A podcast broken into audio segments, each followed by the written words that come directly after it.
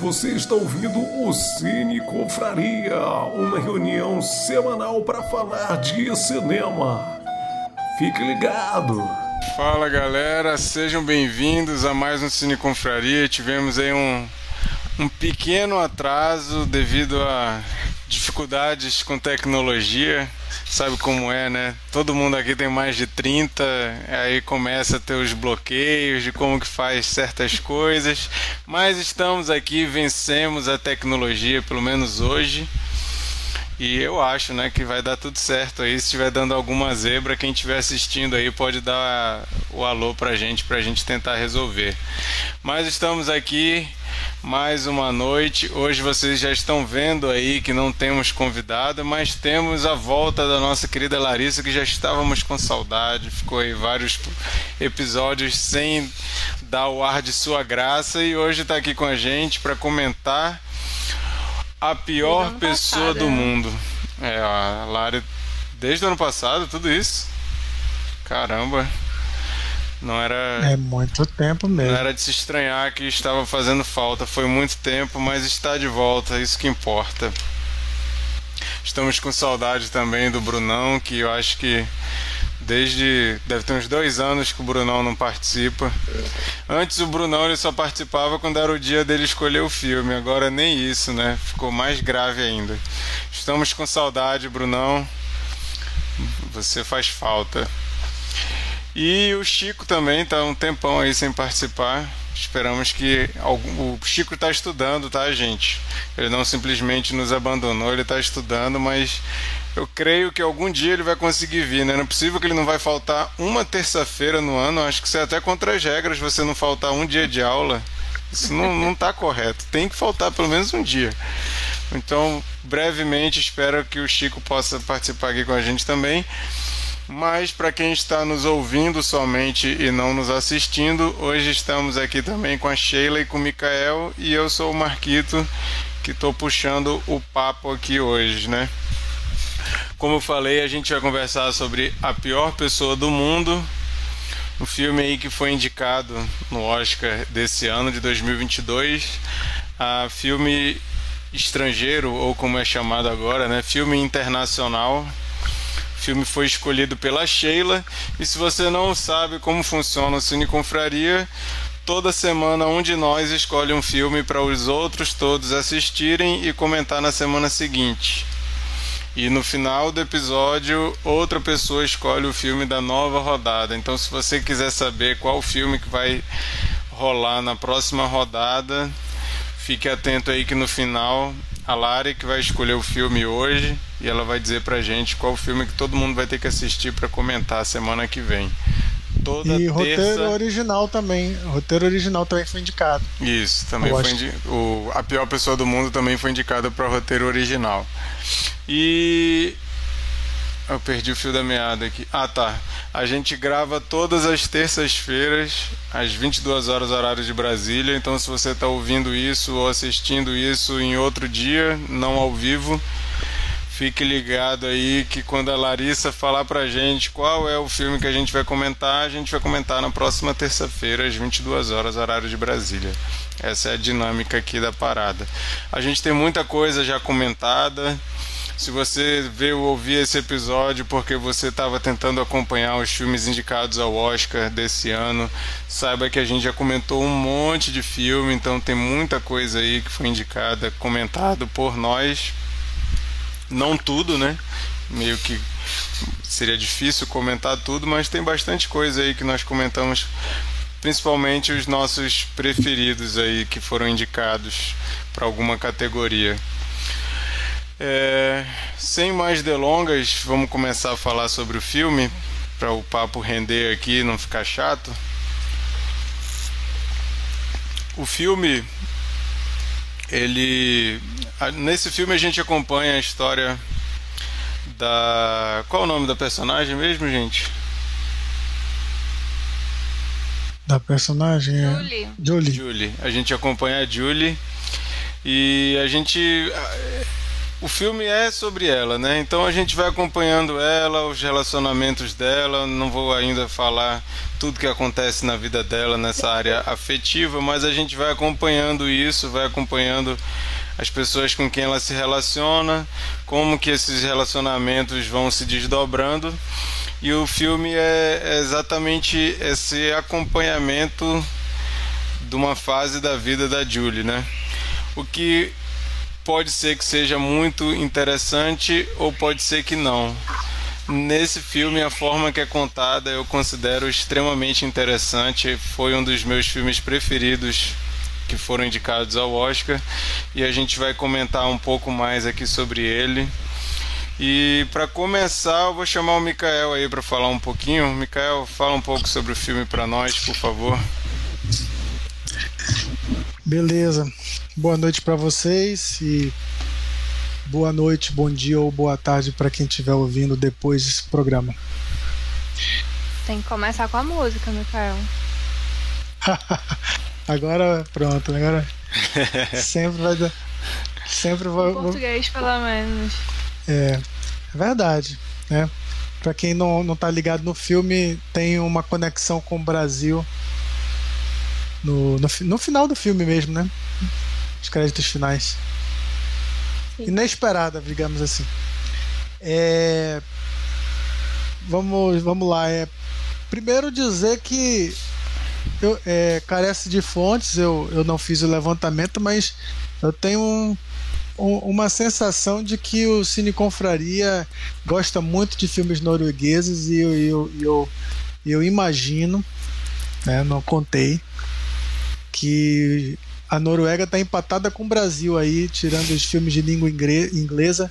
Eu acho que há um empate aí técnico, pelo menos. A gente está sempre trazendo filmes noruegueses para cá.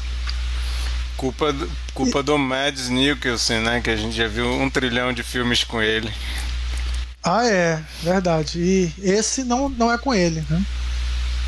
Curiosamente, a gente achava que só existiam filmes noruegueses com ele. Acabamos de descobrir Viu? que não é assim. não precisa dele. Cara, eu adorei esse filme. É... Já conheci esse diretor, mas nenhum filme dele ainda tinha é, me atingido dessa forma. Assim, eu assisti Thelma e assisti um que estava no Netflix mais forte que bombas. E o Thelma é um lado mais esquisitinho dele, né? Muito filme, mais, é. Filme bem esquisito. Mais. Eu gosto do Thelma também. E, e, o mais, e o mais forte que bombas é, é um drama bem, bem mais quadradinho que esse, assim, digamos, com Jesse Eisenberg. Esse filme é, é, eu eu estava olhando aqui uma definição do próprio diretor que ele define como é, comédia romântica para quem odeia comédia romântica. Eu acho que não poderia definir melhor. Por quê? É, em primeiro lugar, porque ele traz personagens de carne e osso. Geralmente, comédia romântica traz arquétipos, né? Traz é, personagens que que não são pessoas reais, né? Mas esse aqui não. Você é, é assim consegue acreditar que aquela pessoa é real. Aquelas pessoas, né? Mas principalmente a Julie, a personagem principal, com as suas incertezas, falhas, contradições, né? É, desde o momento que a gente vê ela, uma personagem jovem, né, de 20 e poucos anos, tentando é, escolher uma profissão, uma carreira, como também em todos os aspectos da vida dela e também no amoroso. Ah, e apesar dessas incertezas, dessas contradições da personagem, ela se apresenta como uma personagem com forte desejo de viver a vida, né? de, de desfrutar da vida e de fugir, né? De estereótipos, de imposições da sociedade, de rótulos, é, de dizerem para ela o que ela tem que fazer, digamos assim. Ela não aceita nada, ela está sempre se descobrindo. E isso é, soa muito real, porque a gente conhece pessoas assim. É, eu e você é, já conversou com pessoas em, em, é, na, na, em alguma fase da vida é, procurando se encontrar e enfim com essa com esse é, essas camadas né, de, de descobrimento, de, de autodescobrimento. Né? A Julie é uma personagem, como eu disse, cheia de dilemas, né? É, aberta a um mar de possibilidades, né? O, o bom de, de, quando eu vejo uma pessoa de 20 anos, eu penso assim, cara, essa pessoa é, um, é um, uma página em branco. Ela tem muitas possibilidades, ela pode fazer tudo que ela quiser. Ainda está em tempo de errar e voltar e acertar e voltar e tentar acertar de novo. Né? Ao passo que uma pessoa já mais velha, mais de vida, como eu, já não tem tanto espaço para errar, já tem uma família para sustentar, já tem é, algumas obrigações, é, hipotecas, é, dívidas, né? Boletos. e já, já quem é mais jovem tem esse, esse mar de, de infinitas possibilidades que a gente vê isso na, na, na Julie mas a gente vê também insegurança, né? Acho que autossabotagem, né? Principalmente nos relacionamentos amorosos. Sim, e a síndrome do impostor, né? É, várias pessoas dizem para ela: ah, que isso que você escreveu tá muito bom, e ela parece não acreditar. Não, não tá bom. Você não sabe o que você está falando. O que, que você leu? O que, que você. Qual é a sua experiência de literatura? Qual é o seu background para você dizer que tá bom? Ela, ela não acredita, né? Então, é uma personagem muito, muito multifacetada. A gente tem. A gente pega gosto dela, né? De, de, de ver é, ela errando e acertando, de viver a vida e torcendo por ela. Esse título do filme a pior pessoa do mundo, ela não reflete aquela personagem. Ela reflete, na verdade, o julgamento que os outros fazem. Porque quantas vezes é, a gente conversa com alguma pessoa indecisa, é, uma pessoa meio perdida, e a gente torce o nariz, é, dizendo assim: ah, essa pessoa aí é, está perdendo oportunidades. Essa pessoa é, é, terminou o namoro com, com, uma pessoa sensacional, ela nunca vai achar outra. Essa pessoa tá, tá, tá vendo o bonde passar e não está aproveitando. Então a gente tem esses julgamentos e eu acho que a pior pessoa do mundo, na verdade, é o que os outros dizem dela, não exatamente o que ela é. Eu acho engraçado ela... esse, esse título, que inclusive ele em conjunto com o cartaz ele se torna um tanto quanto irônico, né? Que é aquela cena maravilhosa dela correndo de dia. Ah, sim. E ela tá correndo assim, sorrindo numa cena mó assim, é escrito, né? A pior pessoa do mundo. É muito sarcástico. É, já, o filme tem um filme pouco já, de humor. É, e esse, esse cartaz ele já traz o tom do filme, assim, né? O filme não é apesar de muitas vezes a gente ver filmes querendo traçar julgamentos, esse filme ele é quase impossível você traçar um julgamento ali de qualquer personagem que seja. Ele consegue te fazer sentir empatia por todos. Eu acho incrível. É verdade. E, e, e já jogando a bola para as meninas, é, eu só vou dizer mais uma coisa. Ele pega um clichê de, um, de filmes românticos, que é o siga seu coração, e ele pega esse clichê, ele relativiza ele, planta a dúvida na nossa cabeça, devolve pra gente desse jeito e a gente fica é, totalmente. É, digo perdido, mas a gente fica. É, sem saber responder as perguntas do filme, né?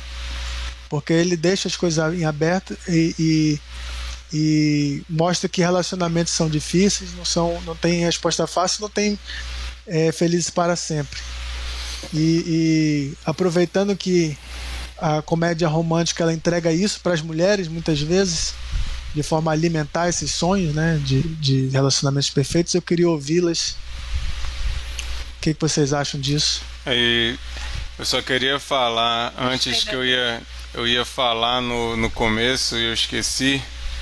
Vocês já ouviram mil vezes a Sheila falar aqui que ela não chora em filme, que ela é durona, né? Eu recebi informação de fontes fidedignas que essa história não é bem assim e que há exceções à regra. Mas depois a gente vai descobrir aí que história é essa. Mas eu ouvi falar essa história aí da tal da Durona da Sheila. Esse filme conseguiu aí algum feito que é marcante nesse podcast aqui. É a primeira vez que isso acontece, então vamos ter que ouvir sobre isso depois. Mas já que o Mikael puxou aí esse, esse assunto, vou jogar primeiro para Lari. Pode responder o Mikael e fala mais aí o que tu quiser sobre o filme. A palavra está contigo.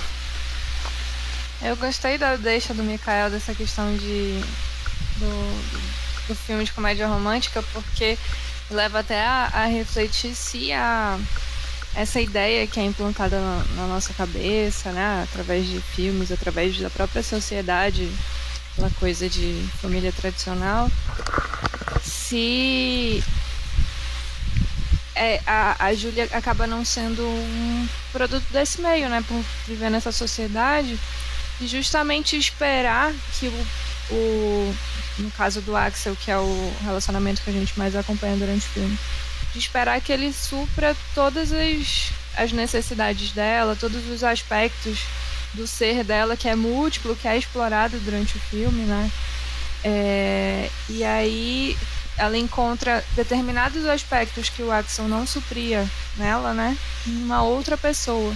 E essa outra pessoa também não vai suprir aspectos que só o anterior supria e ela fica nesse, nesse meio de campo é, até descobrir que ninguém vai suprir, né? Tudo, tudo que ela espera num, num relacionamento.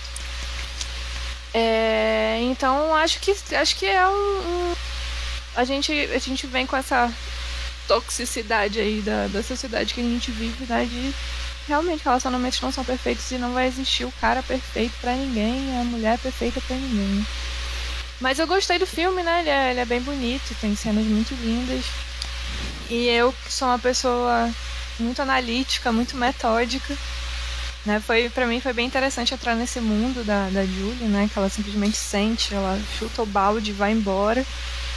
E mesmo é, sendo apresentado, né, a, de fato, a pressão que ela tem da sociedade com relação à carreira dela, com relação aos filhos, ela faz o, o que ela sente, né? Ela mesmo coloca isso no, no, no dia que ela termina com o Axel, é, que ele tem essa necessidade de transformar o que ele está sentindo em palavras e analisar, e ela não consegue, ela não. Ela simplesmente pensa que aquilo é o certo a se fazer e vai, né? E, e de primeira, né, como o Marquito bem colocou, a gente não consegue fazer um julgamento, né? Posso ter julgado ela durante os 5, 10 primeiros minutos de filme, né? Porque, enfim, é muita espontaneidade para minha cabeça. E mas mas logo eu entendi que esse meu sentimento era mais uma era mais uma inveja minha mesmo, porque ela assume um lugar de, de um baita privilégio, né? ela é uma mulher que carrega esse privilégio e, e, talvez ela até saiba, né? Porque ela mostra, primeiro através do, do privilégio geracional, né? Ela conta um pouco da vida das antepassadas dela, como que era muito mais ralado, né? Uma expectativa de vida mais. É, expectativa de vida menor, né? Umas condições mais difíceis. Muitos filhos, muito antes dos 30 anos, enfim. E, e, também um privilégio geográfico, né? Porque a gente que é morador de país de terceiro mundo, a gente sabe que muitas famílias ainda vivem como se fossem os bisavós da Júlia, né? Essa expectativa de vida baixa, condições precárias, sem planejamento familiar, né? Coisas assim. No, e... Em países com o IDH bem mais baixo que a Noruega. Exatamente, né? Entra também esse privilégio geográfico, pô, ela não vou nem entrar em questão racial, porque isso daí já é outro, outro universo pra gente explorar, mas o privilégio dela, dela financeiro e geográfico por ela, por ela morar na fucking Noruega, né? Um dos países conhecidos por ter uma das melhores, se não a melhor, não sei, qualidade de vida, né? Os salários mais altos, educação, melhor qualidade, por aí vai, né? Então ela ela pode se dar alguns luxos, né? Ela pode, pode optar por ter um subemprego, é, ser atendente numa livraria, ser garçonete ou qualquer outro, outra função assim, que vai te dar um salário excelente, vai te proporcionar viver uma vida super bem. Excelente não, né? Porque, enfim, depende do ponto de vista de cada um, né? Eu, eu, eu para mim já seria excelente, eu, eu seria caixa de supermercado na Noruega tranquilamente. E, enfim, e tudo isso foi me levando a ter várias reflexões. Do... Porque a questão dela não é muito dinheiro, né? Ela não tá procurando dinheiro. Exatamente, exatamente. Ela tá procurando o significado, né? Tá procurando é. missão. E. E isso. Eu, eu, por isso tive várias reflexões durante o filme, né? Porque falando de carreira especificamente, né? já, já pensei em desistir de tudo. Já pensei em chutar o balde incontáveis vezes e e o jeito que o mundo da, da Julia é apresentado né, durante o filme, a gente vai entendendo ela, né? Qualquer ranço que possa existir passa, porque a gente vai começar a admirar esse, esse estilo de vida dela, né? A gente, eu, pelo menos, né, fui me perguntando, cara, eu, eu, é possível adotar mais essa, esse lifestyle da Julie? Né? Só que aí eu lembro, pô, eu tô no Brasil, não é tão simples assim, né? Enfim. Enfim, isso eu tô falando só sobre carreira, né? E as reflexões minhas. Mas quanto a parte dos relacionamentos, né? Dela, dela agir dessa maneira nos relacionamentos, eu já achei mó vacilo. Porque, pô, eles estavam ótimos. Quando ela mostra o texto pro cara, eles se abraçam, eles sorriem. E aí, depois no outro dia, do nada, ela terminou com ele. Enfim, ela aceitou continuar com ele, mesmo com as pressões por filho tudo mais, ela aceitou. Só que aí apareceu outro que era mais parecido com ela em alguns aspectos que ela, ela sofria, que o Axel não, era, não, é, não sofria para ela, e ela foi correndo do nada para ele. Assim, não, a gente não vivencia bem qualquer tipo de crise no relacionamento. É uma coisa muito. É, inclusive esse, esse essa cena é, em que o mundo para para ela correr, aquilo é o final das comédias românticas, né? É como se ele estivesse brincando, ó, vai, vai, vou dar aquele final para vocês e depois eu vou subverter tudo, né? Ela tá, ela tá, é, como eu disse, no, seguindo o aquele bordão, siga seu coração, ela tá dando vazão a essa, essa vontade e o mundo parou e tudo, tudo ficou lindo e ela foi atrás e tudo mais. Sabe, sabe... Mas não acabou aí, né? Não acabou aí. Tem um conflito maior para virar pois, uma, pois é, uma comédia romântica.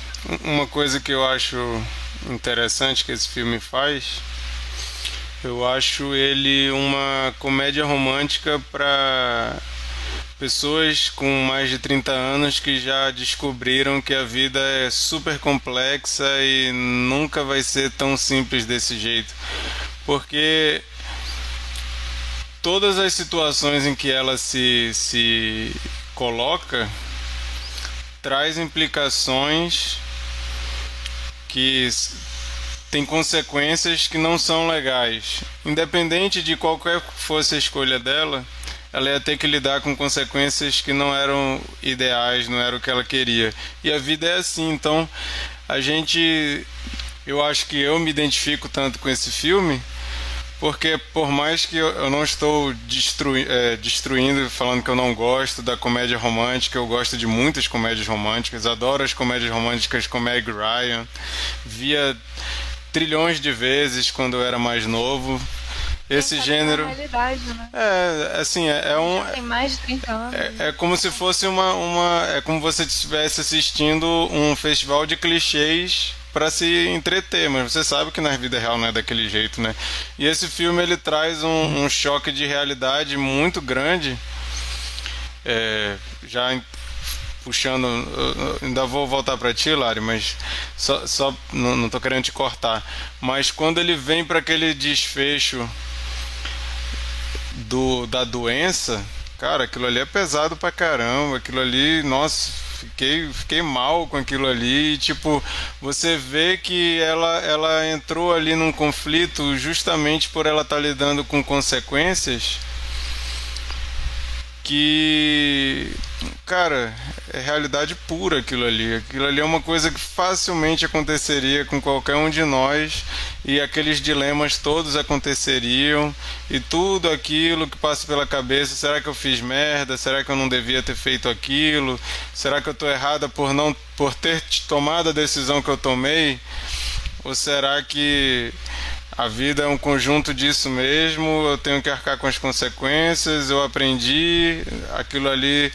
Assim, ela, ela, eu acho ela uma palavra para descrever ela é espontaneidade. Ela vive de, de forma muito espontânea e isso traz consequências que você tem que estar tá ciente se você quer arcar com elas ou não.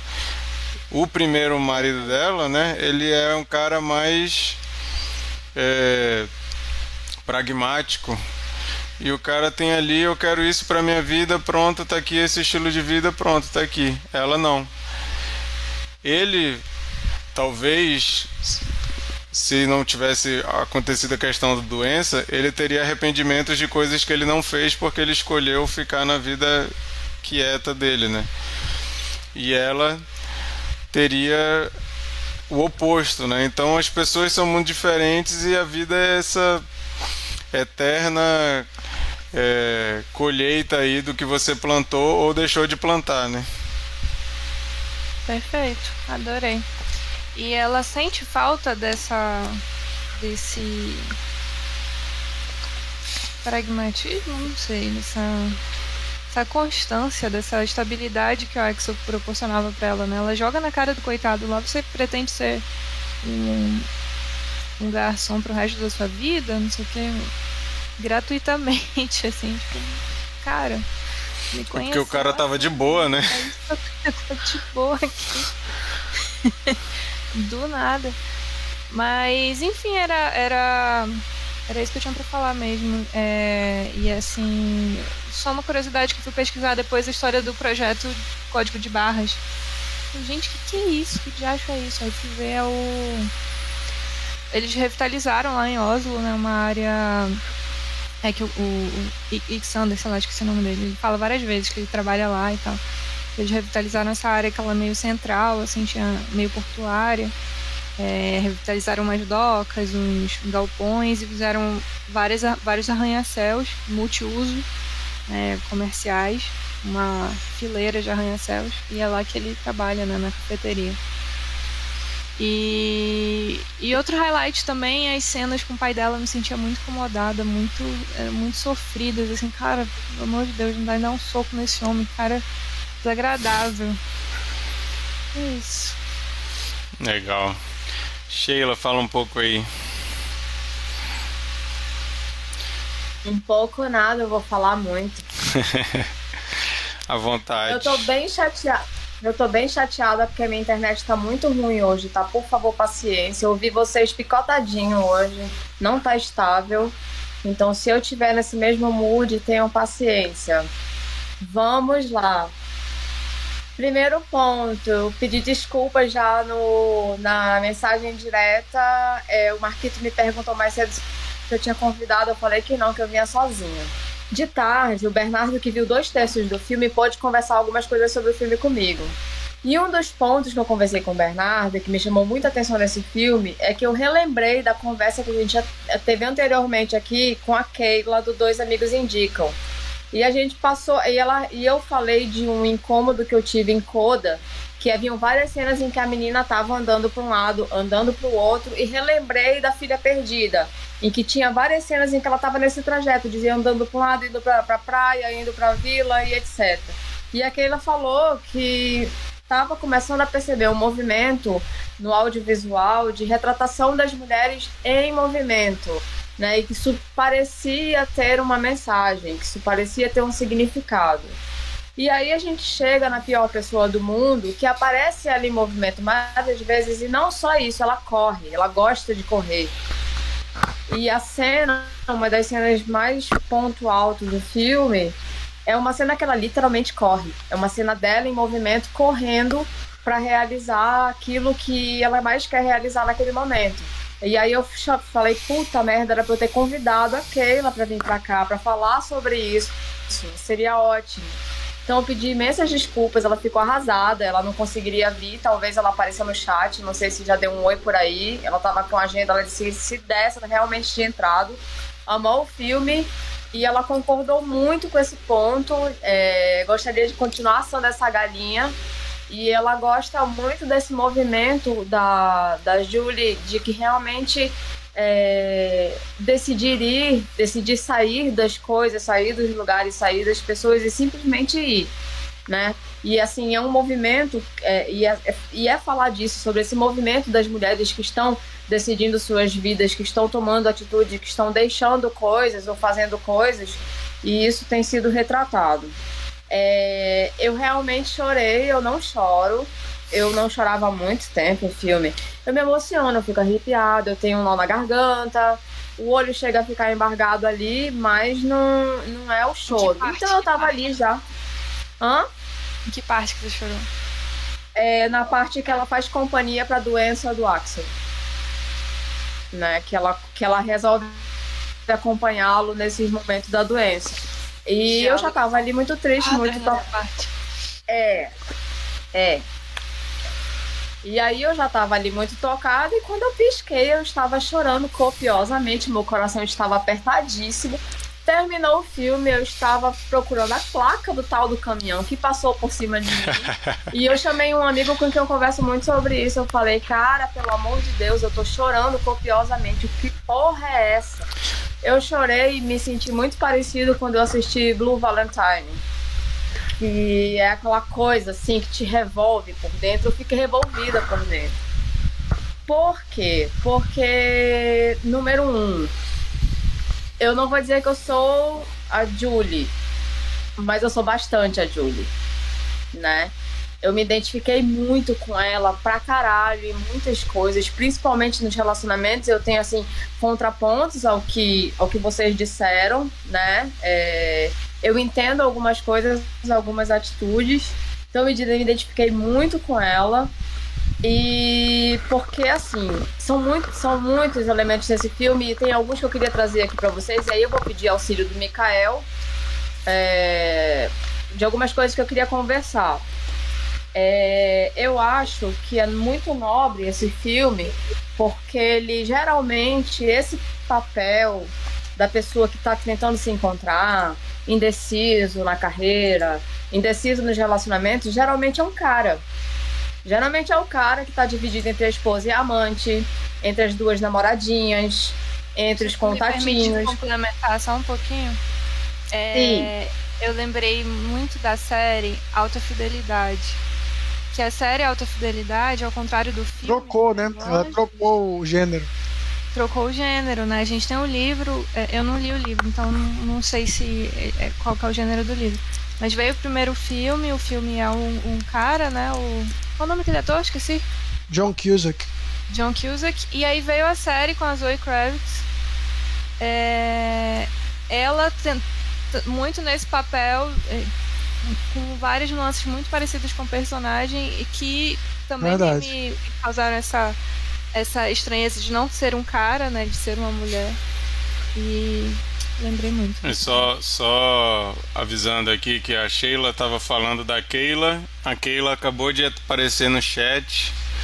E ela é uma disse, dupla boa, Sheila e Keila. É, a Sheila comentou que a Keila poderia participar pelo menos no chat. A Keila já chegou ao vivo aqui e ela disse Arroba que. dois amigos indicam, vamos fazer o jabá direito. É. Keila, do arroba Dois Amigos Indicam, já participou de vários episódios com a gente aqui, ela e o Caio, que são os dois amigos que indicam. procura eles lá no Instagram, arroba Dois Amigos Indicam, e procura os episódios aqui que eles já participaram com a gente. Sempre é bom demais ter eles aqui no chat ao vivo. Agora ela não está participando ao vivo aqui com a janelinha dela falando, mas ela está no chat e comentou que entende a Sheila que chorou, que a cena dela conversando com ele na pracinha falando você foi o amor da minha vida, matou a Keila. e ela mandou um beijo pra gente aqui. Legal. Ah, Legal demais. É, então eu acho sensacional que esse filme traga uma mulher nesse papel, porque geralmente é o homem que fica flutuando na carreira, porque geralmente é o homem que não pare nenhum filho, então ele fica tentando se encontrar, ele tenta se encontrar em relacionamentos, porque a mulher é cobrada a ficar em um relacionamento só, a namorar, a casar e ficar com aquele homem para sempre. Então é muito difícil a gente localizar uma personagem feminina que seja essa pessoa que está tentando se encontrar em todos os segmentos da vida. E causa esse estranhamento mesmo, porque geralmente é o homem que está nesse papel. E aí, o que eu acho que é legal, é, é que também é trazido, ela paga um preço muito alto por essa vida. Né, ela paga um preço de ser questionada, né? Ela tá com ele, com Axel, e ela tá bem com ele, mas ele tá enchendo o saco dela pra ser mãe. Ela não quer ser mãe. Ela falou: o meu, assim, quem sabe um dia, mas o meu reloginho agora não tocou. E o Axel quer. Então, ela paga preços muito altos, assim, é, como eu pago, né? Eu sou a única solteira do grupo aqui, pra quem, não, quem, quem se interessa em saber. Eu sou a única solteira, eu não tive filhos e eu tenho tomado decisões profissionais diversas e que me trazem movimentos novos. E assim, recentemente eu estou começando no movimento de talvez trabalhar prioritariamente com fotografia e vídeo. E isso aos 47 anos, né? Então eu entendo ela em gênero, número e grau. E eu e assim são, são tantos pontos, por exemplo, eu acho que questiona a eternidade de um relacionamento. Por que que o casa, por que que os relacionamentos têm que ser para sempre? Né? Por que, que todo relacionamento tem que ser para sempre? Eu acho que muitos podem ser durar o tempo que precisam durar e aí se não está funcionando, você pode entrar em novos relacionamentos, mas ela é cobrada a estar naquele mesmo lugar de sempre, né? A estar numa relação, estar 100% completa com aquele parceiro e aí ela ela sente uma vontade de mudar ela, e é como a Keila falou comigo no, no chat, ela simplesmente desiste de estar ali e sai.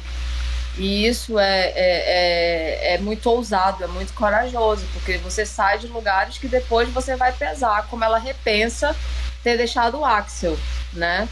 Que o Axel tinha um, um, uma, uma paridade intelectual muito grande com ela, mas que num momento ela não se encontrou. Foi no dia que era o dia da, da exposição, alguma coisa do quadrinho dele ela não se sentiu encaixada naquele ambiente intelectual dele e saiu e teve encontro de uma noite só com aquele barista com uma vida mais jovem, mais simples, ela... foi maravilhoso. E ela também não se encaixava com os amigos dele que já estavam numa fase Sim. de vida diferente, todo mundo com Exato. filho, os e rolês assim, de diversão são diferentes. É.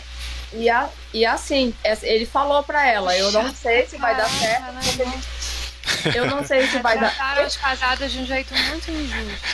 Tá.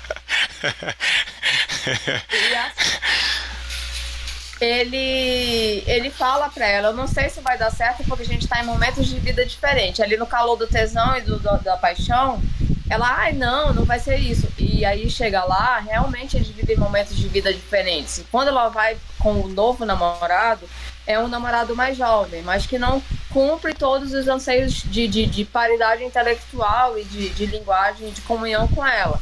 Aí ela se relembra do anterior. É, uma coisa que eu queria perguntar para vocês, que talvez saibam mais, tem um pontinho aí nesse filme. Tem, tem uma cena que não tem nada a ver com o enredo do filme, no meu entendimento. É uma cena que eu acho que o diretor quis incluir e que ele incluiu em algumas outras vezes, não a cena, mas a referência a isso, a entrevista da TV do Axel com aquela moça que tem um posicionamento feminista e ela confronta ele com o material que ele produz, né? Ele é um quadrinista de humor, de um humor ácido, um humor provocativo e que me parece, pelo que se fala do, do, do personagem, é contra o politicamente correto. E aí ele é confrontado naquele momento que ela pergunta: você não acha que as suas obras se apoiam no feminino e usam opressões contra o feminino para fazer sucesso? E aí ele responde para ela: você acha, que, você acha que a arte tem que ser agradável? E eu fiquei em várias perguntas. Eu falei, cara, que discussão interessante, porque são questionamentos, né? A arte tem que ser realmente agradável? É... Ele fala que não foi ele que disse aquilo, foi o humor. E assim, e precisa existir personagens desagradáveis e que usem de humor talvez para falar coisas, enfim. E eu acho que eu não sei se é uma questão do diretor, eu não sei se é uma questão de cultura norueguesa em relação ao humor, em relação a essa questão de, do politicamente correto, do papel da arte, do papel sabe da o que, o que eu acho, Sheila? Eu acho que ah. eu acho que isso entra, inclusive, como um, um dos indícios que esse cara é de uma geração anterior, porque se a gente for olhar o humor, por exemplo, sei lá, dos anos 90, a gente sabe que muita coisa que a gente gostava de humor dos anos 90 ou até mais antigo, vamos pegar a revista Médio, por exemplo, que eu adorava. Muita coisa não seria aceito hoje em dia. A gente sabe que a sociedade muda e tudo mais. Então, assim, eu não, não sei se o diretor quis colocar só esse ponto, eu acho que não é só isso, eu acho que ele traz realmente a discussão sobre. É, é até chato usar essa expressão, né? Por causa de tanta merda que já aconteceu no Brasil recentemente, mas o tal do limite do humor, né? Mas eu acho que uma das coisas que fica claro, pelo menos para mim, é que é, ele é um cara que já está ali com uns 40 anos, inadequado na sociedade de hoje, não consegue conversar com uma menina novinha que está com a cabeça pipocando lá nesse feminismo, ele não consegue dialogar, apesar de que quando a gente vê o relacionamento dele com a Julie, a gente vê que ele não é um cara machista, ele não é um cara escroto, misógino, nada disso. Mas ele se permite ali, sei lá, algumas liberdades no humor dele para fazer uma coisa mais grotesca, mais mais grosseira mesmo, que talvez até ofenda algumas pessoas. Mas eu acho que o diretor deixa bem claro essa, essa coisa assim de que ele não é um cara desse jeito, ele não é ele não é o cara escroto machista, misógino que a gente talvez quando se depara com a arte dele, possa imaginar que ele seja, né? Pode falar, Mikael. Eu acho que, para além dessa discussão que o filme toca, eu acho que a função dessa cena é levar a gente a julgar esse personagem. Porque a todo momento é, o diretor está provocando a gente para que a gente faça julgamentos. É, não só da Julie, mas desse personagem, especialmente nessa cena, porque a entrevista vai ficando cada vez mais desastrosa. Tudo que pode dar errado, assim, ele, ele vai se exaltando, ele, ele não consegue se explicar direito. É, conforme ele vai falando, ele vai se complicando cada vez mais. E a Julia acabou de deixar ele e a gente começa, talvez, a, num julgamento que o filme está tentando tirar da gente é: ah, ela fez certo. Qual vai ficar com esse cara? Ou que todos, todos eles são piores pessoas. É, mas é. assim, eu não é sei, porque quando ela, é, quando ela tá assistindo essa entrevista, ela fica fascinada por ele. Fascinada. Tanto que ela vai no dia seguinte no trabalho. Sim, não, mas eu tô dizendo. Eu tô dizendo. Fica, fica... Uhum. Mas é, é engraçada a percepção, não, né? Porque a Keila comentou aqui no, no chat que ela viu também como um embate geracional. E, e, ela achou que a impressão da Keila é que a Julie não concordou com ele quando ela estava assistindo a entrevista, quando ela estava lá na esteira assistindo. Eu achei que ela adorou. Não, não tô falando da reação dela, tô falando da uhum. reação que o, que o diretor quer causar no público. É, mas tem um ponto, Mikael, que eu fiquei curiosa, porque assim, a discussão vai, vai, vai ficando mais acalorado. E eu percebi, não sei se é impressão minha, mas no final, a moça que está contrapondo fica, ela, fica quase ridicularizada. Que é aquele momento que ele fala: e se, e se ele chamasse de puta? Ela acha que ele estava ele tava chamando alguma mulher de puta e ele não estava. Ele estava supondo uma situação. E aí a última frase que você ouve, e fica muito feio para ela, que ela fala que não é puta, são trabalhadoras do sexo. Porra, isso é ridículo, né? tipo. É, é foi meio uma brincadeira com, com essas terminologias, com esses discursos, né? sabe? Sátira. Não, é, é uma, é, eu, eu, acho, eu acho que fica muito evidente. Não estou dizendo que é a única, não tô dizendo que é a única explicação, tá, gente? Mas eu acho que para mim fica muito evidente essa questão mesmo da, das gerações. E eu acho que esse filme, ele é um filme focado em quem tem mais de 30, que eu acho que consegue compreender essa talvez quem o público-alvo desse filme se sinta um pouco deslocado da realidade dessa molecada aí de 20 anos que está vou falar um termo aqui, não me entendam mal, mas problematizando todo dia na internet. Aquela galera, não sei se vocês viram esse, essa semana no Twitter, um biólogo postou fotos de uma onça comendo um animal na floresta. Aí alguém comentou lá: Nossa, por que, que nós já temos tecnologia para dar comidas de, sem ser de origem animal para as onças e os animais e vocês ficam aí é, romantizando a violência na natureza? Ah, pelo amor de Deus, eu sou vegetariano e deu vontade de falar lá, meu amigo. Falar, meu amigo, como vegetariano, por favor, cale sua boca, pare de falar besteira, né? Mas eu acho que. Eu que fosse falar da foto do sorvete. Também teve isso aí também. pote de sorvete. teve isso aí também. É, mas essa, a, que nem a Keila falou aqui, da cultura do cancelamento, né? Então, eu acho que tem uma crítica aí que não é o foco do filme, mas ele toca nesse assunto. Inclusive, talvez tenha gente que acha que essa crítica está totalmente errada e que vai gostar do filme, porque não é o tema principal do filme, né? É só toca nesse ponto. Mas eu acho que fica muito essa questão aí. Esse cara, ele é de uma geração que não se encaixa mais. E o outro carinha lá talvez não faria isso, né? O outro carinha que é com quem não, ela mas, tá mas agora. A... O ponto é que se a gente não conhecesse o personagem naquele momento do filme, já passou dois terços do filme, a gente ia estar tá cancelando ele. Porque a, não, a entrevista assim, dele foi desastrosa. É, e, mas assim, tipo, não é só nesse momento que o Bobcat aparece. O Bobcat, que é para quem não tá, não tá integrado, assim, o, um, dos, um dos homens da vida dela é quadrinista e tem um quadrinho específico que chama Bobcat, que é um gato com uma moral, uma moral duvidosa. Um gato. Enfim. E aí, é. Um gato.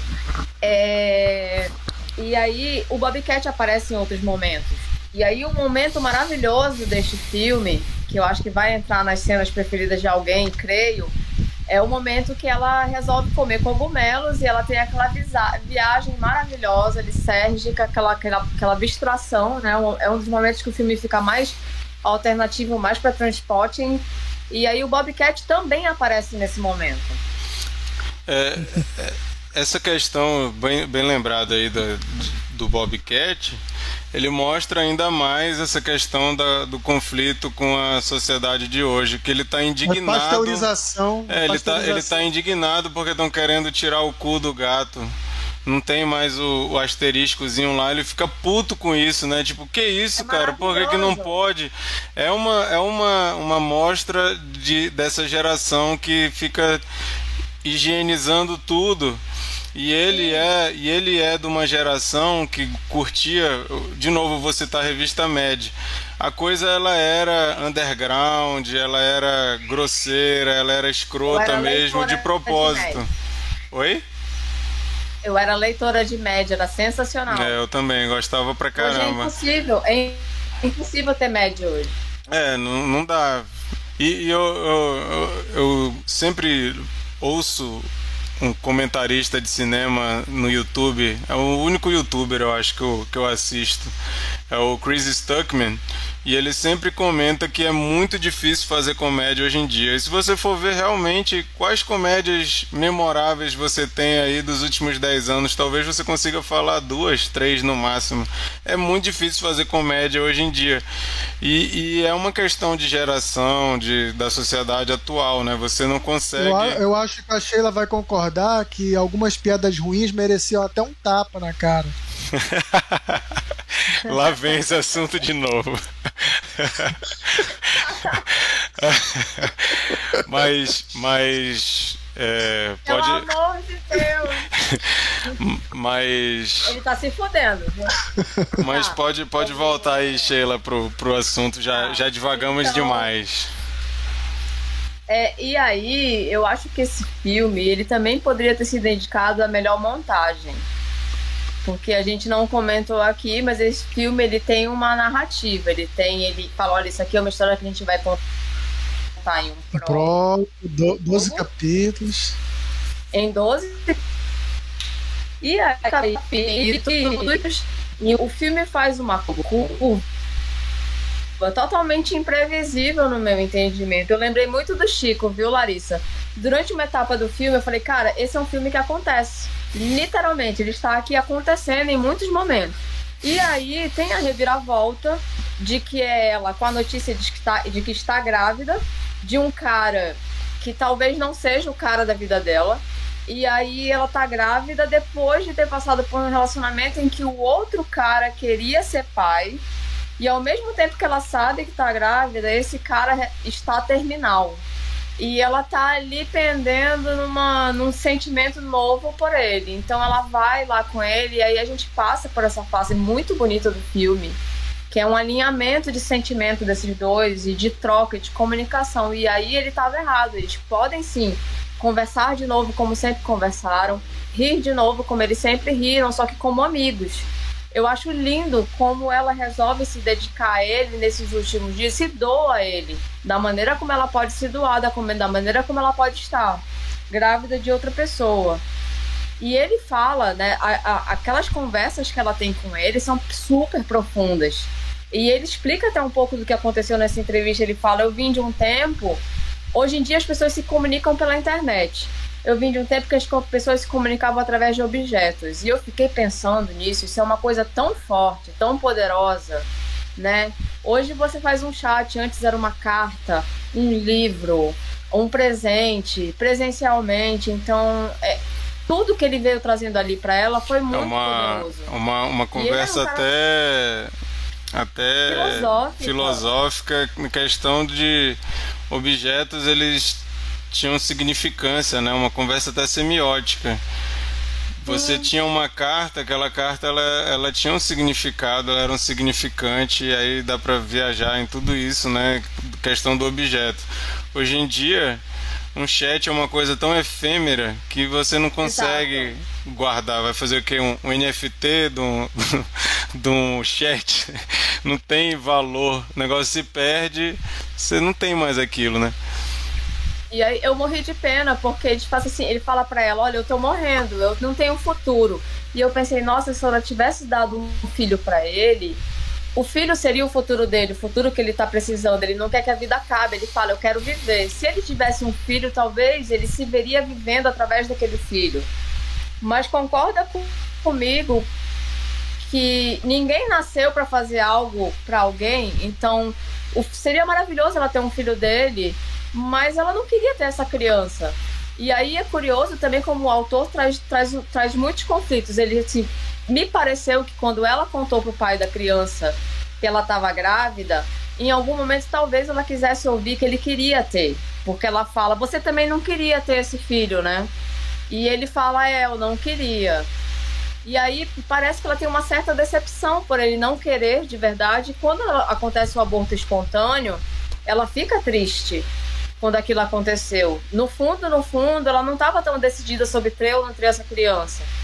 E aí corta para a parte final, ela reencontra ele por acaso na vida profissional e ele todo feliz carregando um bebê. E eu acho que ela ficou, ué, mas ele queria ou não queria ter um filho? Gente, eu achei então... que era ela. Oi? Não. Não, não é ela não. Não, não, não, não, não. Ela tá trabalhando como fotógrafa, solteira. Não, ela se vendo no. Não, é outra não, pessoa. Ela, ela, ela curioso, reencontra com, com ele, só que ele é o pai da criança, está super feliz por ser pai. E, e ela se sente bem no final com isso. Então acho que é um final feliz às avessas, em que essa mulher está sozinha. Os relacionamentos que ela se envolveu não deram certo. Não deram certo. mas ela está realizada profissionalmente e ali um pouco mais confortada nessas decisões. E novamente eu volto para o ponto de que o preço da liberdade de uma mulher é muito caro, é muito mais caro do que o preço da liberdade de um homem. Então ela termina o filme sozinha, sem filho, passou por um aborto, teve que enfrentar a perda de um cara que foi um cara muito relevante na vida dela e e ainda assim tá bem, sabe? Tá mais você o vazio do início não tá mais presente nessa cena, ela tá confortada, ela tá ela tá de boa. Então eu acho que são muitas mensagens. E eu eu comecei a chorar quando eles estavam deitados na cama do hospital. E ele falou um negócio para ela que ela não tava esperando que até printei, eu botei lá no meu, printei nos meus stories. Eu tenho lembranças de como você é que nem você se lembra. Aí eu falei, meu Deus. Isso vai comigo. Né? Oi? Eu, é. Isso vai comigo, ninguém vai, ninguém vai tirar de mim. Isso vai comigo e eu fiquei ali. Ele entendia, ele entendia ela, é, ele ia levar esse conhecimento sobre ela, né? Que o, o, outro não entendia. É, só que o que ela precisava entender e, que, e assim o que ele, o que que o Axel precisava entender é que tudo isso poderia ser vivido sem a propriedade sem o compromisso, sem o relacionamento, sem a propriedade dessa mulher, que é uma mulher muito livre. E eu acho que de certa forma entendeu. Mas ali na morte, ele tava. Na, na, na partida dele, ele estava muito revolto. Ele falava: Eu quero viver no meu apartamento. Eu quero viver no meu apartamento com você. Né? Mas aí depois são evoluções. Mas é um grande filme, um filme muito rico. E eu fico muito feliz em ver uma mulher nesse papel, nesse lugar. Acho que já é, são evoluções. E aí, Keila, um beijo. Que tá assistindo ainda. É, eu... E o que falar dessa atriz, né? Marquita ficou uma trivia, né? Que ela tava para desistir do, da carreira. E que Sim. bom que esse diretor pegou ela nesse, nesse instante, é, na fase culminante ali, para ela emplacar um, um, essa carreira de atriz. E ela fez maravilhosamente bem, assim eu fico impressionado com, com a amplitude eh, de emoção que ela que ela consegue com muito pouco às vezes, né? É, e, e ela consegue uma, fazer uma personagem extremamente espontânea que ela é apaixonante, cara. Quando eu terminei esse filme eu falei, caramba, bicho, faz tempo que eu não vejo uma personagem tão apaixonante quanto essa mulher fez. Tu não consegue genuína, sentir. Né? É, e, a palavra é genuína. E tu não consegue sentir raiva dela. Eu não conseguia. Eu ficava assim, caramba, sabe, bicho, não dá. Não dá. Tu, tu sabes e, e, o que, que ela me lembrou, assim, de. Porque ela tem uns silêncios, né? Ela não é muito muito para fora. Ela tem umas coisas assim de, de face, de, de, de Os tudo. olhares. Ela é muito sutil. É, e no final ela se parece até. Na, na, quando ela já tá ali de cabelo cortado, olhando o casal do lado de fora e ele com, com o bebê, ela me lembrou muito a expressão e a atuação da Natalie Portman. Que tem muito desse, do, do desse silêncio, desse, desse interno que ela coloca para fora, assim, de, de uma forma muito. muito... Ela, ela tem uma expressividade que passa mesmo no silêncio. É, e a Natalie Portman também tem muito disso, sabe? Aquela expressão que é um olhar muito poderoso. Então eu achei. E eu não tive raiva dela hora nenhuma, gente. Pelo amor de Deus. É só uma mulher livre. Vocês deixem de ser assim, se manquem. Quem que falou que ficou com raiva dela aqui que eu não ouvi? Vendo? Um pouquinho. Vocês disseram, que de vez, vocês disseram que de vez em quando sentiram um pouquinho de coisa da mulher. Não, Nossa. não. O que eu falei, o que eu falei é que o diretor ele tende a provocar a gente a julgá-la. Em vários momentos você você é, é, é, tem essa tentação, entendeu? É, e acho que, que por isso que o título do filme é esse. O do filme ele já joga tudo na nossa cara, assim, ó, eu vou fazer medicina, foda-se. Isso, isso. Aí você, aí exatamente, aí você começa a lembrar, aí você começa a lembrar de pessoas que cruzaram seu caminho que você julgou e disse, pô, vacilão. Tá perdendo a oportunidade da vida dele, ó, tá perdendo o homem da vida dela, ou a mulher da vida dele, ó o, o, o emprego dos sonhos. Tá? Sim, a gente já fez esse julgamento milhões de vezes. Entendeu? É isso que eu, vou, que eu fiquei relacionando na minha cabeça. Mas ela realmente ela é uma personagem incrível, que é, como eu falei, ela tem é, ela é de carne e osso, certo? Maravilha. Ela tem as contradições dela, mas ela tem essa, essa paixão pela vida que te contagia. Diz, cara, essa mulher, ela, ela quer viver é, de forma genuína. Quem sou eu para para dizer como ela tem que viver, né?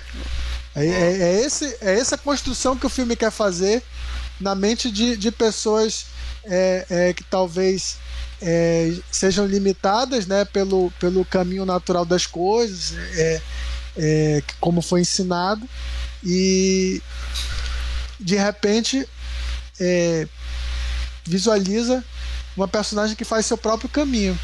Né? Vou, vou passar para Lari e ela já emenda falando cena preferida e nota pra gente correr aqui que o tempo tá indo embora. Vai lá, Lari.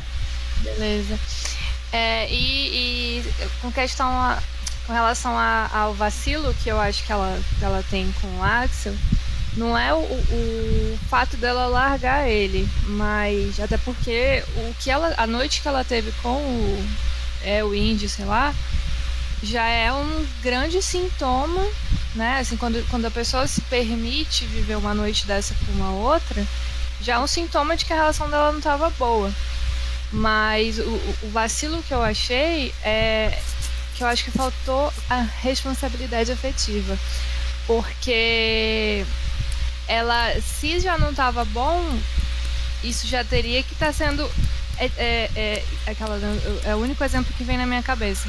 Mas um funcionário, quando ele vai ser demitido, ele sente que ele vai ser demitido porque ele sente que ele está vindo ali numa série de, de situações ruins e, enfim, esse é o, é o melhor dos cenários, né? O, o cenário ideal. Então, o relacionamento, quando você não está feliz, você não está satisfeito, você tem que demonstrar a sua insatisfação, você tem que abrir para outra pessoa. Ou se é, é eu, eu não sei, eu não sei se é a mesma coisa que tu quer dizer, mas depois que ela tenha uma conversa com, com, com, com ele já no hospital, e aí ela tem uma conversa mais franca. E ele pergunta: por que você não disse isso para mim naquele dia? Não sei se é isso que tu queres dizer, mas é, realmente ela não foi totalmente verdadeira com ele. Assim, eu, eu posso estar tá cagando regra, né? Mas é só a minha maneira de ver as coisas. É, que talvez seja também fosse algo que ela não conseguia racionalizar o que ela estava sentindo mesmo, né? Ela tem essa dificuldade. E tá tudo bem. Cena em nota. Que... Cena em nota. ah, oito. E a cena é a, a bonitona, todo parado e ela correndo. É maravilhosa, eu acho que não tem nenhuma outra cena que consiga barrar, não. Essa cena é perfeita. É, a minha nota é 8 também. E eu ia dizer a cena do, do sonho, da viagem lisérgica do cogumelo, que é muito bem feita, muito maravilhosa.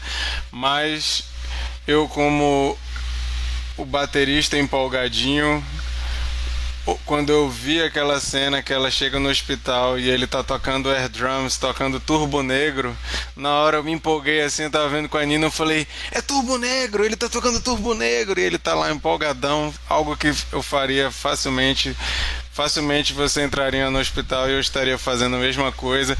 E não é todo dia que você vê um filme tocando Turbo Negro, que é uma banda é norueguesa, se eu não me engano, uma banda de punk rock boa pra caramba. Inclusive, indico, procurem Turbo Negro pra ouvir Turbo Negro, né? eu não sabia daquela... não qual era a música. É legal pra caramba. Bom saber. Banda saber. norueguesa muito boa. Inclusive tocou no Brasil tem uns três anos aí. Eu lembro que eu tava com vontade de assistir lá em São Paulo. Aí essa cena acabou me, me tenho que falar dessa cena porque nenhum de vocês vai falar, então pronto. A minha cena. E as águas de março fechando o verão. Não, mas a minha cena não é das águas de março. Não, a minha tô cena... falando da música. A minha cena é o Axel tocando air drums, tocando Turbo Negro. É, Sheila. Eu vou de nota 10. Eu realmente embarquei nesse filme. Eu vou fazer jus ao meu choro. É, minha cena favorita, uma sequência, é a noite que ela conhece o segundo namorado e que eles ficam testando limites do que é trair o que não é não trair. Isso é traição. E eles ficam numa brincadeira, como diz a Lina da Quebrada, brincadeiras bobas e gostosas. é, de coisas que são nitidamente traições, mas que formalmente não seriam, e eles ficam numa brincadeira de tensão sexual ali, que um quer pegar o outro imediatamente e passa a noite inteira com aqueles testes. Adoraria uma noite dessa, gente. É um rapaz pra fazer isso. Só me procurar. Eu sou a solteira do rolê. E outra coisa, se tiver um rapaz parecido com o Axel, eu também topo morar num apartamento. Gente, o Axel é lindo. Ele é maravilhoso. Foi em Oslo então, hein? Você foi em Oslo? um rapaz com a aparência do Axel, com a, com a, com a mente sugestiva do segundo namorado em Oslo, tô indo. Pode chamar. É, tá bem facinho, por né? Quanto, pouco, ó, pouco exigente. Quanto tempo, por quanto tempo eu ficarei? Acho que é isso não que a Julie queria, hein? A Julie queria um pouco de cada. Exatamente, uma isso. amálgama. Mulheres, e assim, mensagem: meninas, sejam livres, por favor. Não fiquem nos lugares onde vocês não querem mais ficar. Por hum. favor. Maravilha. Mikael. Bom, é, cinematicamente falando, eu iria escolher a cena que a, que a Lara escolheu. Mas acho que a cena que vai ficar comigo por muito tempo é aquela Águas do hospital que a não, a, do hospital que a a Sheila já comentou, aquele diálogo é, é tão cheio de verdade, né? E aquilo ali tá ressonando em mim ainda, acho que vai ficar por muito tempo, então vou escolher essa cena. Aí ele pega no peitinho, ela tira. Muito bom. É verdade. Não exatamente por causa disso que eu vou ficar lembrando. Mas, mas pela força, pela força do diálogo e pela verdade que emerge daquilo que, né? da, da, daquilo que a, a proximidade da morte é, traz, né? É, produz. É... Mikael tava sendo todo bonitinho, daí a Larissa veio e jogou o peitinho na roda. Ó, minha nota. Minha Não, nota. Foi a primeira vez que eu fiz isso aqui. tá, tô aqui tentando decidir minha nota enquanto vocês riem, mas eu vou dar 10 porque eu acho que é um filme sem defeitos. É um que filme bonitinho. sem defeitos. Então vou dar 10. E para encerrar, eu, eu tô lendo aqui uma notícia que é, chegou assim na, na minha timeline. Eu, eu ainda não tinha visto o filme, mas eu lembrei. Próximo filme da, da Renate. Eu não sei como é que pronuncia o nome dela. Renate Rensby é, a, a A24, que não é boba, já contratou ela para fazer um filme é, que vai ser dirigido por Joe Talbot, que dirigiu o filme O Último Homem Negro em São Francisco, que eu ainda não vi. Maravilhoso esse filme. Eu mas que, que é bem elogiado. Já, eu acho que foi minha dica da semana alguma vez esse filme. Ou simplesmente entrou nos meus preferidos do ano. Esse filme é maravilhoso. Mas você falou assim já a24 eu já quero ver. Não importa nem quem é o diretor, já já, ingre, já mostrando embarco. que ela vai dar sequência, ela vai dar sequência à carreira dela em alto nível. Massa demais. Bom, gente, esses foram nossos comentários sobre a pior pessoa do mundo. Queremos ouvir vocês também. Então, comenta aí no vídeo se você está assistindo isso pelo YouTube ou comenta lá no nosso Instagram se você ouvir isso no podcast. Nosso Instagram é cineconfraria. Seu comentário será bem-vindo. Vamos fazer uma rodada de dicas da semana, aquele momento que a gente tenta trazer aqui alguma coisa para ajudar você no momento que você está decidindo o que, que você vai consumir de entretenimento. Então, filme, música, série, livro, quadrinho, jogo, qualquer coisa tá valendo. Vou chamar a Lari, que não dá dica aqui faz muito tempo, para começar. É, vou indicar WeCrest, que é para você que acha que já tá pagando muito streaming, que não tá faltando nenhum. Meu querido, tá faltando sim, porque a Apple TV Plus, Apple Plus, só Apple Plus, é isso tá tudo. fazendo é, é muita produção sensacional. É um porrada atrás de porrada e todas prometem aí é, arregaçar um monte de prêmio. E, e o eCrest também vem numa leva aí de, de ótimas produções que, apesar do sotaque horrível do Jared Leto, é, é uma, é uma série muito boa. Os, os episódios eles são bem construídos, assim como início, meio e fim, e aquele cliffhanger no final. E é, é uma história baseada em fatos reais, né? Então é uma história bem interessante que, que vai te prender. Legal, também tô gostando. E realmente a Apple TV Plus, ela tem séries lá que estão no, no catálogo que eu quero ver, tá na minha lista lá, mas eu não comecei ainda porque realmente tá com muita série boa ao mesmo tempo, eu não consigo ver todas, mas é uma produção. Às vezes tu tá vendo a série e passa aquela propaganda no começo, tu fica, caramba, acho que eu vou gostar disso. Aí, inclusive eu ingressei no Slow Horses agora há pouco tempo com Gary Oldman, que é da Apple TV também, tô gostando muito. Mas eu vou dar minha dica que é da Netflix, não é da Apple TV Plus minha dica é o novo filme do Richard Linklater, que eu sou fanzaço. Eu não sabia que ia sair esse filme.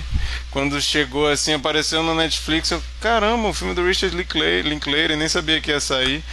É uma cidade boa zona, né?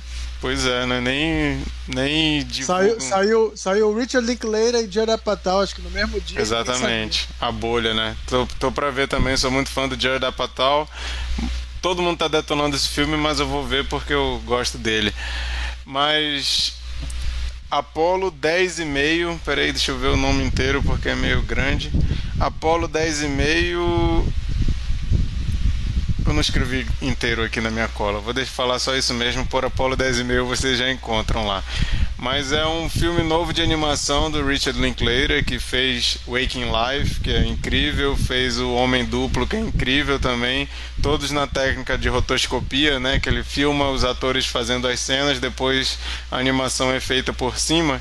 Esse também é nesse mesmo estilo, o terceiro filme dele nesse estilo, um pouquinho diferente, que dá pra ver que a modernidade aí tem algumas coisinhas de 3D ali no meio mas é com essa técnica, se você gosta de Waking Life e do, do Homem Duplo, é, é, lembre que é essa técnica aí de novo.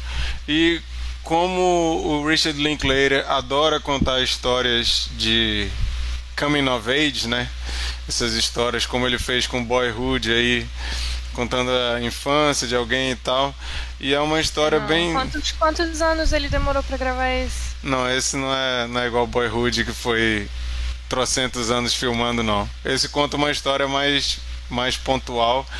Ele traz a visão, é quase documental, eu diria, algumas partes, porque conta a vida de uma criança ali na época da corrida espacial para lançar o, o homem pisar na lua, né? Então ele vai pegar ali um menino que mora em Texas, o pai dele trabalha na NASA e ele vai mostrar como era a vida das crianças naquela época. Então ele vai mostrando, ah, os anos 60 eram maravilhosos, tinha isso, tinha aquilo, tinha aquilo. Aí ele vai até fala das coisas ruins que aconteciam, mas ele fala assim: ah, mas pra gente que era criança era só curtição. Então a música, a gente vê as músicas da época, vê os filmes da época, os programas de TV da época, tudo isso é, é muito legal. Você embarca ali na, na, na viagem e tem uma brincadeira, é Apolo 10 e meio, porque é como se tivessem recrutado uma criança para pisar na lua antes para pisar na Lua antes, porque a NASA acabou fazendo o, o foguete que ia levar o homem para a Lua pequeno demais. Então eles precisavam de alguém que cabia lá para ir antes e fazer tudo para ver se ia dar certo. Aí esse menino é chamado para fazer. Então é, é esse clima assim de brincadeira do menino sendo treinado pela NASA, ao mesmo tempo que ele vai narrando como era viver em Houston, Texas, nessa época aí da corrida espacial. É muito legal, divertido demais. É, eu, eu ainda não vi, mas parece que se encaixa naquele estilo que eu falei, de diretores falando da sua infância é, sem ser uma autobiografia, né? É, Porque ele é, ele é de Houston. Ele é, então provavelmente é isso mesmo. E eu vi que ele tinha a ideia de fazer esse filme desde 2004 ele ia fazer um filme live action e acabou depois decidindo fazer nesse mesmo estilo que ele já fez esses outros dois filmes. E tem atores famosos como esses outros tinham. É, e a voz que narra, que é como se fosse a criança adulta, é a voz do Jack Black, bem legal. Indico aí se você gosta de Richard Linklater, corre para ver, tá lá na Netflix. Não teve propaganda nenhuma, mas é uma obra com cara de Richard Linklater, tá lá na Netflix. Sheila. Essa semana eu vou de música, é... Cazuza, Cazuza fez um show visceral ali numa fase já bem avançada, né, da AIDS. Ele já estava numa não em reta final exatamente, mas ele já estava com uma composição física completamente diferente. Ele já tinha feito algumas muitas composições que já eram composições é, fruto da, do que ele estava vivendo, né, daquela, daquela, daquele segundo momento de vida. É, é um show chamado Tempo Não Para. Esse show já estava disponível nas plataformas, só que ele estava um show curto, ele estava com algumas faixas apenas. Então o show completo foi remasterizado e acabou de ser lançado. Então quem quiser conferir todas as faixas desse show, é, eu não sei, deve estar nas outras plataformas, eu ouvi no Spotify. E é, não só é um, é um, é um material histórico né, da época, como para quem quiser é, começar. Quem quiser conhecer Cazuza, eu acho que é uma ótima porta de entrada, apesar de ser uma porta de entrada vindo já pelo da parte da última fase de carreira pro comecinho. É maravilhoso o show, incrível para relembrar mesmo quanto o cara era foda. Tempo não para, o nome do álbum. Massa. Mikael? Bem, é, tem um perfil do Twitter que eu gosto muito que se chama One Perfect Shot, que ele traz é, planos de filmes, né? Sempre escolhe os melhores para de, de, cada filme e fica é, reproduzindo, né? Bota uma, a foto, uma, uma ode, lá pra gente ver. Ode a fotografia no cinema, né? Exatamente. E a Ava DuVernay lançou é, o, uma série documental expandindo esse conceito que chama também One Perfect Shot na plataforma HBO Max. E bom, primeiro que a seleção dos diretores que ela que ela escolheu é, foge muito do comum assim. Não tem nenhum figurão, não tem Spielberg, não tem Martin Scorsese, e também não tem é, aqueles diretores mais cult, tipo Tarantino, Paul Thomas Anderson, David Fincher, nada disso. Ela pega muitos diretores que a gente até não, não acompanha muito, com a exceção do Michael Mann, né, que é um diretor realmente de, de, de uma carreira bem prolífica. E ela, ela pega esses diretores eles vão explicar né, a, a processo criativo deles. E eles têm uma tecnologia, eu não sei o nome da tecnologia, mas ele reproduz aquele plano e o diretor entra dentro. E é 3D. Ele consegue ir para um lado e para o outro explicando e ele está dentro da cena. Isso daí, para mim, é o carro-chefe dessa, de, dessa experiência, de você ver o, é, é como se ele pegasse um storyboard e mergulhasse dentro da, da, da daquela folha para explicar é, todo o processo da, da fotografia.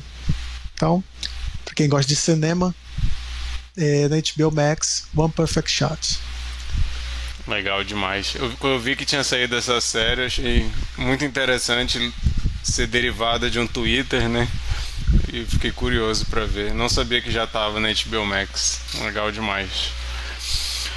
Bom, gente, agora vamos saber qual é o filme da rodada, qual o filme que nós vamos comentar na semana que vem. Lari, diz pra nós aí qual que é, por que, que te escolheu. O filme será Os Caçadores da Arca Perdida. Uau! Que Que massa. O quê?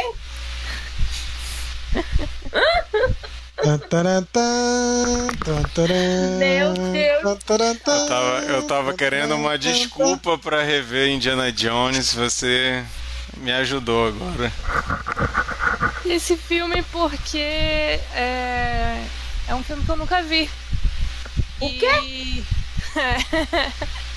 Pelo meu histórico de filmes favoritos, seria um filme obrigatório pra mim. Vai ser bem legal assistir com vocês, comentar e eu espero muito que a Sheila esteja. Legal. Eu vou tentar. Não, eu vou, eu vou, eu vou. Maravilha. Bom, gente. Hoje nós estamos gravando esse episódio no dia 12 de abril. Semana que vem, dia 19 de abril, então nós vamos gravar esse episódio. Se você está ouvindo depois do dia 12, não está ouvindo ao vivo, fique ligado aí para no dia 19, próxima terça-feira, às 22 horas, horário de Brasília, entrar no chat aqui para comentar com a gente esse clássico aí com Harrison Ford. E vamos com certeza ter um papo bastante saudoso aqui, nostálgico, para falar de Os Caçadores da Arca Perdida. Se você gosta, se você odeia, se você é indiferente, mas quer comentar com a gente, pode vir aí que dia 19 de abril às 22 horas queremos ouvir você e suas opiniões. Hoje a gente teve aí a participação da Keila e sempre fica mais legal o nosso papo quando tem participação de vocês. Fica aí o convite. Bota aí na agenda para você não esquecer. É 10 horas da noite, então é aquela hora já que você está relaxando para não fazer mais nada. Ah, quer dizer, tem o Big Brother, né, que a Globo sempre acaba atrapalhando o nosso rolê aqui, mas se você não vai ver Big Brother, entra para conversar com a gente sobre os caçadores da Arca Perdida. Beleza? Feliz Páscoa! Ah, é, já vai, já vai ter passado a Páscoa, então a gente tem que dar Feliz Páscoa agora. Feliz mesmo. Páscoa. Feliz Páscoa, gente. Feliz Páscoa e sigam a gente nas nossas redes, vai lá no Instagram, arroba Cineconfraria, se inscreve no nosso canal no YouTube, dá uma olhada lá, tem muita coisa para ver e comentar. De vez em quando a gente recebe uns comentários dos episódios antigos, é sempre legal isso também. E se você não se você não consome no YouTube, consome no como podcast também. Tem um monte, estamos na terceira temporada já do programa, então tem muito filme antigo aí para trás que a gente já comentou e seria legal ouvir a opinião de vocês. Obrigado, Sheila. Obrigado, Mikael. Obrigado, Lari. Obrigado, Keila, que participou no chat. Obrigado todo mundo que assistiu ao vivo. Quem assistiu ou ouviu depois. Obrigado demais. É isso. E semana que vem tem mais. Falou. Valeu. Coelhinho, se eu fosse como tu, tirava a